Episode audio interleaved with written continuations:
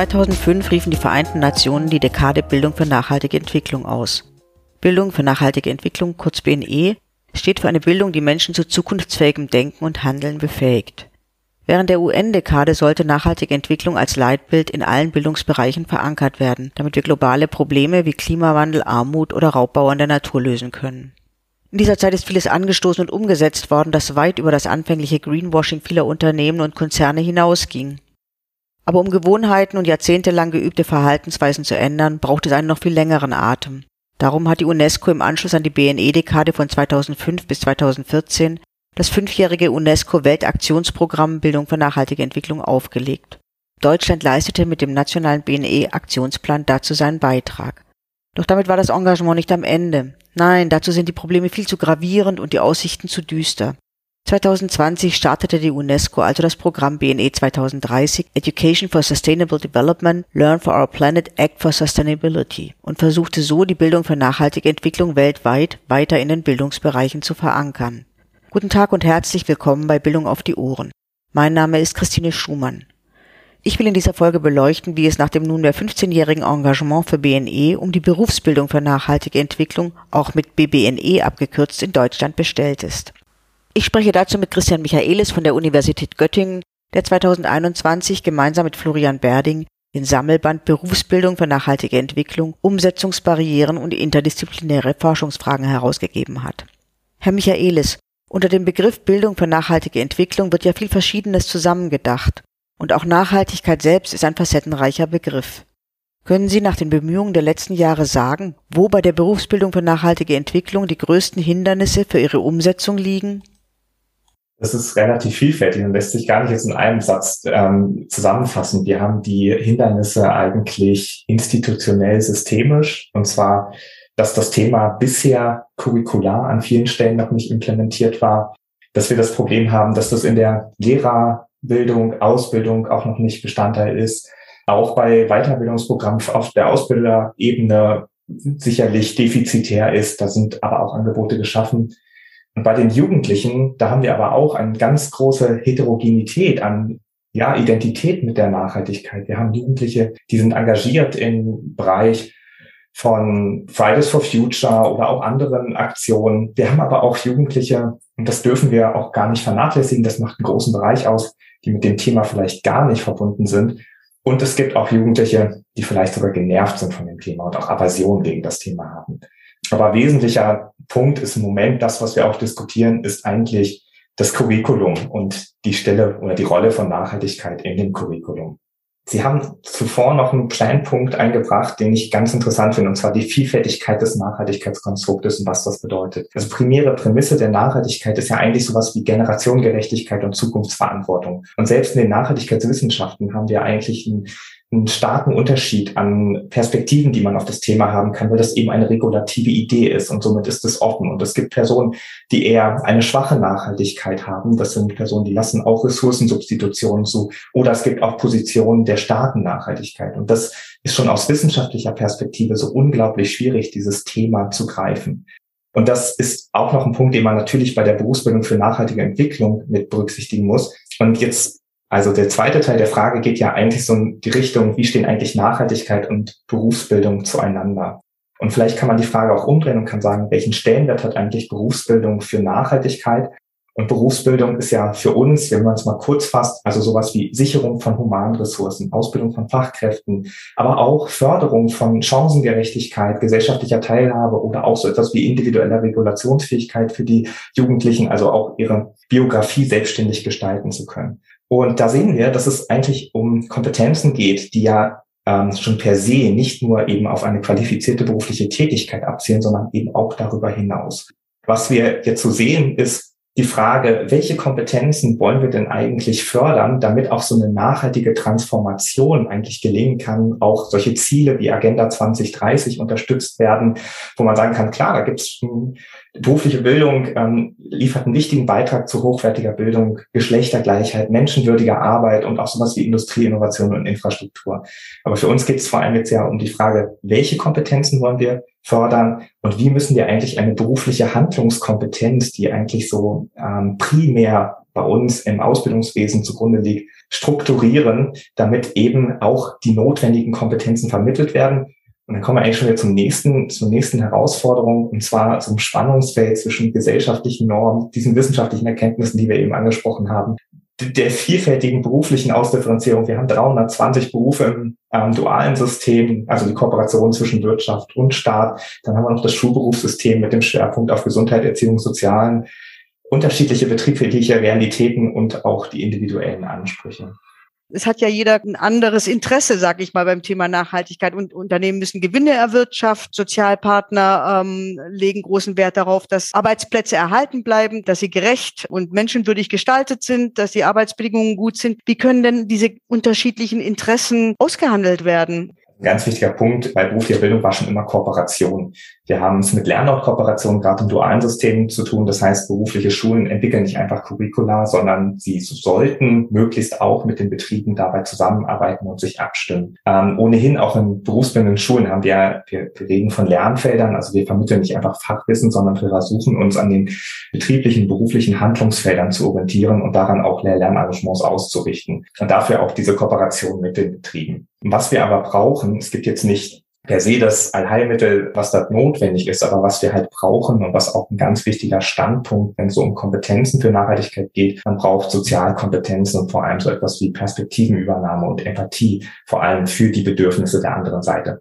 Und es war schon immer bei Nachhaltigkeit ja so, dass das eben der Umgang mit Vielfältigkeit, mit Perspektiven ist, Entscheidungen unter Unsicherheit und eben auch so Ambiguitätstoleranz, die benötigt wird. Und das sind einfach die Punkte, die zentral sind in diesen Kooperationen, um sich dann auch auf einen gemeinsamen Nenner zu finden. Die Frage ist nur, reichen diese Strukturen aus, um das tatsächlich auch umzusetzen und voranzubringen? Oder wären da noch andere, bessere Steuerungsmodelle wünschenswert oder sinnvoll? Und welche könnten das sein? Vielleicht erstmal zur Steuerung. Da gibt es ja jetzt ähm, einfach mal die modernisierten Standardberufsbildpositionen, die zumindest schon mal so einen Orientierungsleitfaden anbieten und auch gelten sowohl für die Betriebe als auch für die Berufsschulen. Das sind Mindeststandards in Richtung, was für Nachhaltigkeitsthemen denn jetzt oder auch Inhalte zu vermitteln sind und welche Kompetenzen zu fördern sind. Und das sind Standards, die gelten jetzt ja seit 1.8.2021, also letzten Jahres. Sie gelten nicht für alle Berufe, weil es noch ein langer Implementationsprozess ist und der Hauptausschuss des Bundesinstituts für Berufsbildung empfiehlt aber schon, das auch umfänglich in der beruflichen Bildung auszuweiten. Und das sehe ich schon als ein wichtiges Steuerungsinstrument. Man kann auch sehr kritisch noch darüber denken, weil es ein langer Implementationsprozess ist.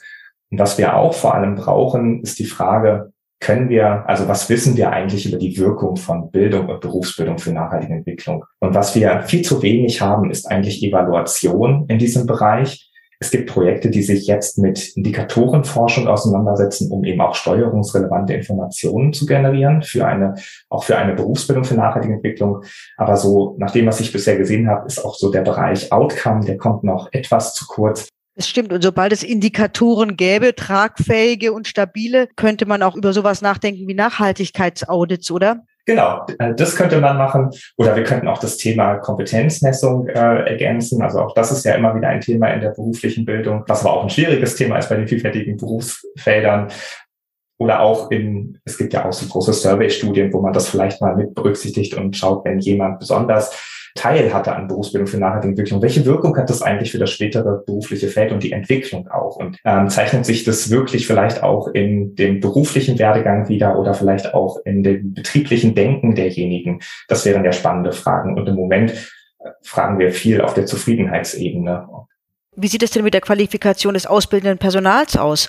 Verfügen Lehrkräfte an Berufsschulen oder Ausbilderinnen in Betrieben über das notwendige Wissen, um Azubis Sinn und Zweck einer nachhaltigen Entwicklung zu vermitteln? Ein ganz wichtiger Punkt. Also wir sind ja aktuell dabei, Studiengänge umzustellen, auch auf das Thema der Nachhaltigkeit. Also ich komme aus dem Bereich der Wirtschaftspädagogik, unsere Bezugsdisziplin ist die Betriebswirtschaftslehre und selbst dort ist das Thema des Nachhaltigkeitsmanagements erst noch, noch eine ganz junge Denkdisziplin, die sich auch erst nach und nach durchsetzt. Das heißt, wenn Lehrkräfte vor vielen Jahren, zehn Jahren ausgebildet wurden, waren sie mit dem Thema eigentlich noch gar nicht in Kontakt und selbst heute sehen wir Riesenunterschiede zwischen den Standorten, was das Thema angeht. Also da gibt es Universitäten, die fördern ganz klar eine Nachhaltigkeitsidentität und andere Universitäten ziehen jetzt nach an der Stelle.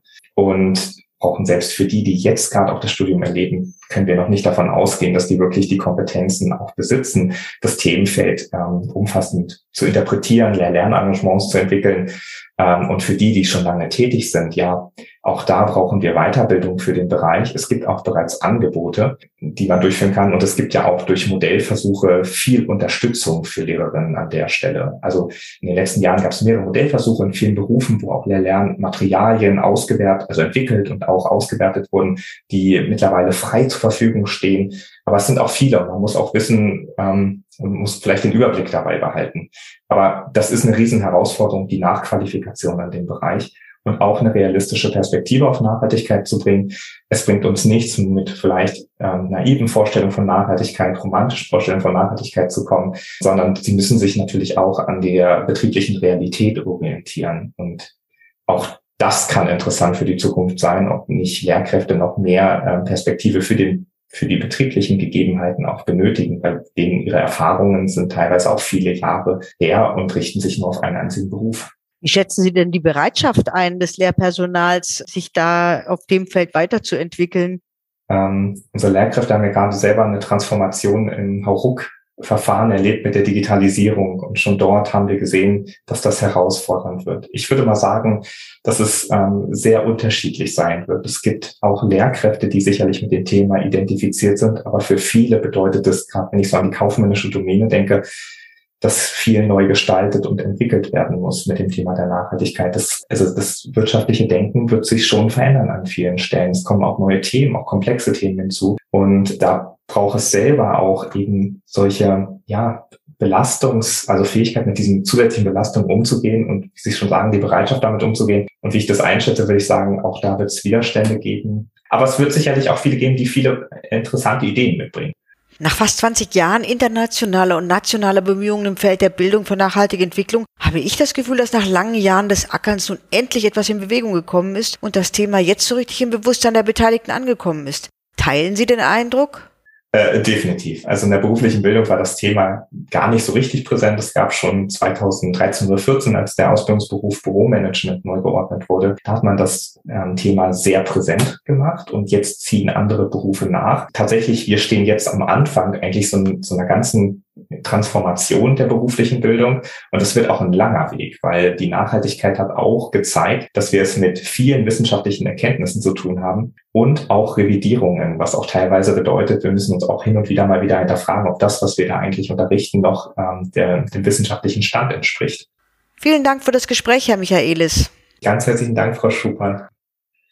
Die sehr hohe Ausdifferenzierung von Berufen in Deutschland, die Kooperation zwischen Wirtschaft und Staat, das Schulberufssystem mit dem Schwerpunkt auf Gesundheit, Erziehung und Sozialem, die unterschiedlichen betrieblichen Realitäten und die individuellen Ansprüche sorgen laut Herrn Michaelis also dafür, dass Bildung für nachhaltige Entwicklung in der Aus- und Weiterbildung nicht ganz leicht umzusetzen ist. Zentral sind für ihn daher die Fähigkeiten zur Kooperation und soziale Kompetenzen wie Empathie, die eine gegenseitige Perspektivenübernahme ermöglichen. Aber auch Steuerungsmechanismen wie die 2021 bereits für einige Berufe eingeführten Standardberufsbildpositionen sind für eine langfristige Verankerung von BNE zentral.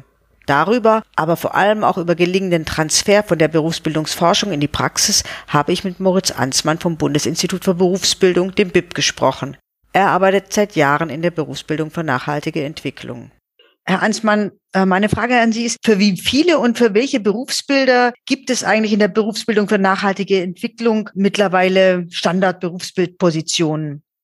Ja, das ist eine richtige und wichtige Frage. Sie sehen es mir nach, dass ich die genaue Anzahl der Berufe, für die die vier neuen äh, Standardberufsbildpositionen jetzt relevant sind und gelten sozusagen, dass ich die nicht kenne. Das ist aber auch, glaube ich, gar nicht die entscheidende Information. Die entscheidende Information ist die, dass die Standardberufspositionen für alle ab August 21 neu geordneten dualen Ausbildungsberufe verpflichtend sind und für alle bestehenden Berufe einen Empfehlungscharakter haben. Das heißt, der Appell des BIP Hauptausschusses lautete da, dass die Standardberufsbildpositionen Position schon jetzt eigentlich in der Ausbildung sämtlicher Ausbildungsberufe berücksichtigt werden sollen. Und da reden wir, glaube ich, um jetzt doch mal eine Zahl zu nennen von über 300.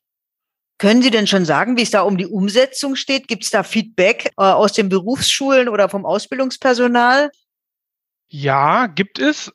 Vielleicht muss ich noch einmal zurückschalten. Die Standard-Berufsbildpositionen, die regeln ja übergreifende, das heißt nicht berufsspezifische Standards der Ausbildung. Und insofern gibt es da auch keine Einschränkungen auf bestimmte Berufe. Also mit dieser Reichweite der Standard-Berufsbildpositionen ist eben einerseits ein ganz, ganz großer Hebel geschaffen, ein wichtiger Schritt, um Nachhaltigkeit in der Ausbildung strukturell irgendwie zu verankern. Andererseits, und jetzt komme ich zu Ihrer Frage, zur Umsetzung, ist es eben so, und das macht es eben in der Praxis zur Herausforderung, dass die Standardberufsbildposition nur gewisse Mindeststandards der Ausbildung definiert, die dann in den einzelnen Berufen umgesetzt werden müssen und ausbuchstabiert werden müssen und konkretisiert werden müssen. Das heißt, es geht eben darum, dass ähm, eben Nachhaltigkeit zum Beispiel nicht als ein weiterer neuer Ausbildungsinhalt dazukommt, sondern es geht darum, dass Nachhaltigkeit mit den bereits bestehenden Ausbildungsinhalten verwebt wird. Und das macht es für die Ausbildung und für die AusbilderInnen, die das ja in der Praxis dann umsetzen müssen, sehr, sehr kompliziert und schwierig und anspruchsvoll. Können Sie mir denn ein Beispiel geben, was da in Sachen BNE verankert ist? Welche Bereiche betrifft es? Das betrifft zum Beispiel den, äh, den großen Aspekt Umweltschutz, äh, der natürlich so allgemein ist, dass er eben für alle Berufe eben auch Geltung haben kann. Äh, das heißt, dort in den Standard-Positionen ist, sind eben fünf, sechs, glaube ich, äh, Kompetenzbedarfe ausbuchstabiert. Und der eine etwa betrifft irgendwie den, den Umgang mit zum Beispiel Abfallvermeidung, ist ein ganz zentraler Aspekt, der dort hinterlegt ist. Das ist natürlich, hat einen sehr allgemeinen Orientierungswert für die Berufe. Das heißt, in den Berufen selber, das heißt, jeder Bäcker-Ausbilder, jede Maurerin oder so muss sich eben im Beruf die Frage stellen, was das eben konkret im Beruf bedeutet. Und das muss dort eben in der Ausbildungspraxis ja gelebt und mit Leben gefüllt werden. Da haben wir einige Ansätze auch im BIP entwickelt dazu, wie man das systematisch angehen kann. Und die versuchen wir jetzt eben in die Fläche zu bringen und den Betrieben und den Berufen näher zu bringen. Das hat ja das BIP in den letzten Jahren versucht herauszufinden, auf welchem Weg die nachhaltige Bildung am besten in der, in der Berufspraxis und in der Ausbildung verankert werden kann oder wie es da überhaupt hingelangen kann. Was sind denn da Ihre Erkenntnisse? Da muss ich vielleicht äh, vor die Klammer stellen, dass das Programm noch läuft. Das heißt, das sind aktuell eben Zwischenerkenntnisse und das BBNE Transferförderprogramm hat eben das Ziel, wie Sie es ja auch gesagt haben, zu erkunden, sowohl praktisch als auch wissenschaftlich zu erforschen, was so Chancen und Stolpersteine und Hürden äh, sind bei der bei dem Versuch BBNE in die Breite und nicht nur in die Breite, sondern auch in die Struktur der Berufsbildung zu tragen. Wir haben das Programm so angegangen, dass wir besonders bewährte Projekte, die wir in der Vergangenheit gefördert haben, für eine neue Transferphase wiederum gefördert haben, die in dieser Transferphase sich zusammengetan haben mit ganz, ganz schlagkräftigen Partnern, um bereits entwickelte Konzepte der Weiterbildung in die Kammern zu tragen, in die Breite zu verankern.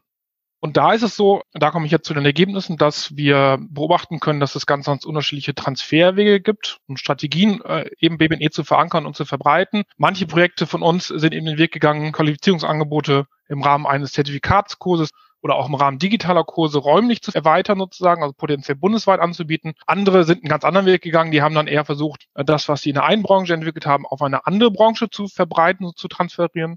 Dritte haben es erfolgreich geschafft, Weiterbildungsangebote zum Beispiel im Rahmen von Meistervorbereitungskursen zu verankern, also gewissermaßen in, ja, in vertikaler Richtung in die übergeordneten Strukturen der Berufsbildung zu heben was sicherlich ein besonders schwieriger Weg ist, aber eben auch besonders vielversprechender, weil man da wirklich dann so einen festen Anker geschaffen hat für die auch Verstetigung der BBNE.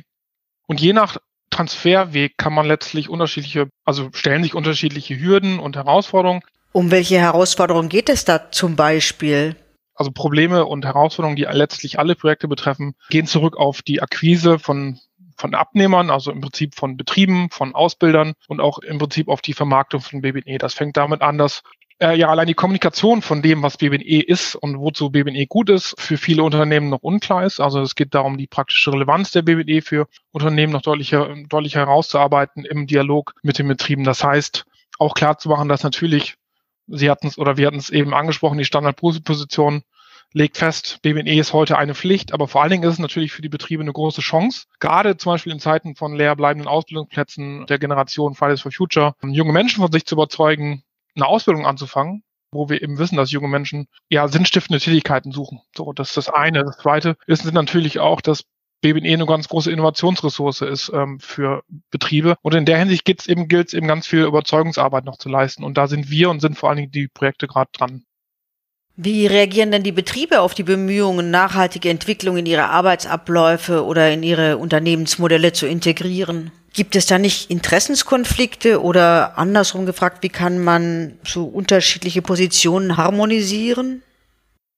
Ja, also die Interessenkonflikte gibt es sicherlich an manchen Stellen. Ich glaube aber an vielen Stellen muss man eben davon überzeugen, dass es gar kein Interessenkonflikt ist, sondern dass eben äh, Nachhaltigkeit nicht im Widerspruch stehen muss äh, zu betriebswirtschaftlichen Interessen. Also denken Sie zum Beispiel daran, dass ja eben auch die Kundenbedürfnisse heute zum Beispiel völlig andere sind und die Kunden eben nachhaltige Produkte verlangen. Das heißt, äh, da lässt sich das sehr wohl sehr, sehr leicht vereinbaren. Was wir aber natürlich sehen, ist, dass die Betriebe sich noch immer schwer tun, zum Beispiel ihre Ausbilder und Ausbilderinnen freizustellen für solche Qualifizierungsangebote, die wir mit den Projekten eben schaffen. Einfach deshalb, weil die gerade eben natürlich vor dem Hintergrund aktueller wirtschaftlicher Problemlagen, Krise und so weiter natürlich keine Ressourcen frei haben, keine zeitlichen Ressourcen, um Ausbilder in, Schulung zu stecken. Das ist eher der Punkt, an dem wir eben ansetzen und ja, Überzeugungsarbeit leisten. Sie haben eben gesagt, dass es verschiedene Hürden gibt beim Transferweg von der Theorie in die Praxis, was es, was BBNE angeht. Und haben gesagt, es gibt da verschiedene Modelle, die da ausprobiert worden sind im Rahmen des BBNE-Transferprogramms, die gut funktioniert haben. Gibt es denn Indikatoren dafür, wann die Ziele erreicht sind, wann sie gut erreicht sind, wann sie mittelmäßig erreicht sind, wann sie gar nicht erreicht sind? Ja, das ist eine gute und wichtige Frage, die natürlich nicht nur gut und wichtig ist, sondern vor allem dringlich ist vor dem Hintergrund, dass wir ja sehr, sehr ambitionierte Ziele haben. Und da ist es so, dass wir in der Frage der Indikatoren in, in letzter Zeit eigentlich einen guten Schritt vorangekommen sind. Nicht zuletzt auch dank eines Projektes, das wir im BIP mit Förderung von, vom BMBF und unter Leitung des FBBs, des Forschungsinstituts Betriebliche Bildung, durchgeführt haben. Und hier wurde ja eigentlich auf Grundlage eines sehr umfassenden Forschungsprozesses wurden Indikatoren entwickelt, ein Indikatorenset aus ich glaube, um die 20 Indikatoren, das eben die Anforderungen an BBNE messbar macht. Und da haben sich, um das mal abzukürzen, drei Indikatoren vor allen Dingen als besonders zentral herausgestellt. Das eine ist eben, dass es eine gute Idee ist, messbar zu machen, wie hoch der durchschnittliche Anteil von Textstellen an BBNE-Formulierungen in den Ausbildungsordnungen, also sprich auch in den Rahmenlehrplänen sind. Das ist ein Indikator, der sozusagen die, die Integration von BBNE auf so einer ja, normativen oder formalen Ebene der Ordnungsmittel messbar macht. Der zweite ist der, dass man die Integration von BBNE in Betriebe messbar macht darüber, dass man sich anschaut, wie viel Prozent der Ausbilder sind eigentlich BBNE geschult oder haben Schulung durchlaufen oder, oder nehmen gerade an Schulung teil. Da wird sozusagen darauf abgestellt, dass es eben nicht nur reicht, auf dieser normativen Ebene der Ordnungsmittel BBNE zu integrieren, sondern dass natürlich das nur eine Wirkung entfaltet, wenn es in der Ausbildungspraxis durch die AusbilderInnen und so weiter gelebt wird. Und drittens geht es darum, letztlich aus der Sicht der Auszubildenden zu beurteilen, in welchem Umfang BNE bei der Zielgruppe der Auszubildenden ankommt. Also der Stellenwert von BNE in der Ausbildung, das ist auch ein ganz, ganz zentraler Indikator. Und alle drei, alle drei Indikatoren, von denen hoffen wir jetzt, dass sie in die nationalen Berichterstattungen der BNE Eingang finden. Aber die Nennung von BNE-Inhalten in den Ausbildungsverordnungen, das ist ja der Part des BIP, oder? Ja, wir sorgen dafür, dass das natürlich dort äh, berücksichtigt wird. Dazu muss man natürlich wissen, dass, dass wir nicht die Ausbildungsordnung schreiben, sondern dass ein großer, umfassender Prozess ist unter Beteiligung der Sozialpartner, der Länder und des Bundes, die dann natürlich alle auch eigene Interessen haben. Wir im BIP haben so ein bisschen die Rolle, diesen Prozess zu moderieren und anzuleiten. Und natürlich machen wir auch da unser Interesse geltend, dass Nachhaltigkeit dort äh, in die Ausbildungsordnung stattfindet. Nach dem Förderprogramm BBNE Transfer, den das BIP ja, glaube ich, in, in, diesem Jahr zum Abschluss bringt, gibt es jetzt ein Nachfolgeprojekt beziehungsweise ein Nachfolgeförderprogramm, das heißt nachhaltig im Beruf. Was sind denn die inhaltlichen Eckpfeiler von diesem Programm und an wen richtet sich diese Förderlinie?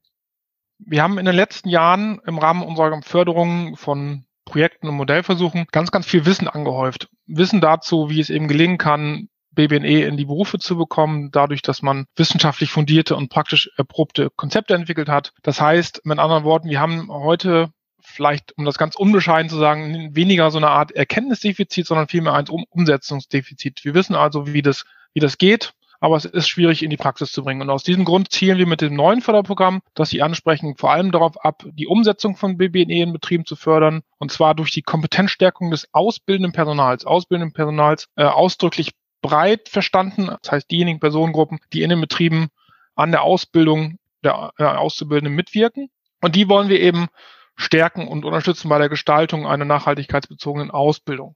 Und Ziel ist eben ja letztlich BBNE Weiterbildungsangebote, Qualifizierungsangebote zu etablieren. Das heißt, wir wollen Projekte fördern, die solche Weiterbildung mit oder weiterentwickeln, umsetzen, am Markt etablieren Das sind also in diesem Sinne keine Forschungsprojekte, sondern Umsetzungsprojekte. Und das heißt, um auf Ihre Frage zurückzukommen, wer, an wen richtet sich das Programm? Das Programm richtet sich letztlich an alle Einrichtungen im Bereich der beruflichen Bildung. Das heißt vor allen Dingen an Weiterbildungseinrichtungen, aber auch an Kammern, an Fach- und Berufsverbände, an Hochschulen. Das heißt an all jene Institutionen, die daran mitwirken möchten, dass es solche Qualifizierungsangebote gibt, dass solche Qualifizierungsangebote verbreitet werden und in den jeweiligen Kontexten verankert werden. Und das bereiten wir tatsächlich gerade vor mit Unterstützung und Geld, mit dem Geld des Bundesministeriums für Bildung und Forschung. Und da ist die Aussicht die, dass wir Ende des Jahres hoffentlich eine Förderrichtlinie veröffentlichen können, ähm, in der dann auch die Inhalte nochmal sehr, sehr viel genauer nachgelesen und studiert werden können.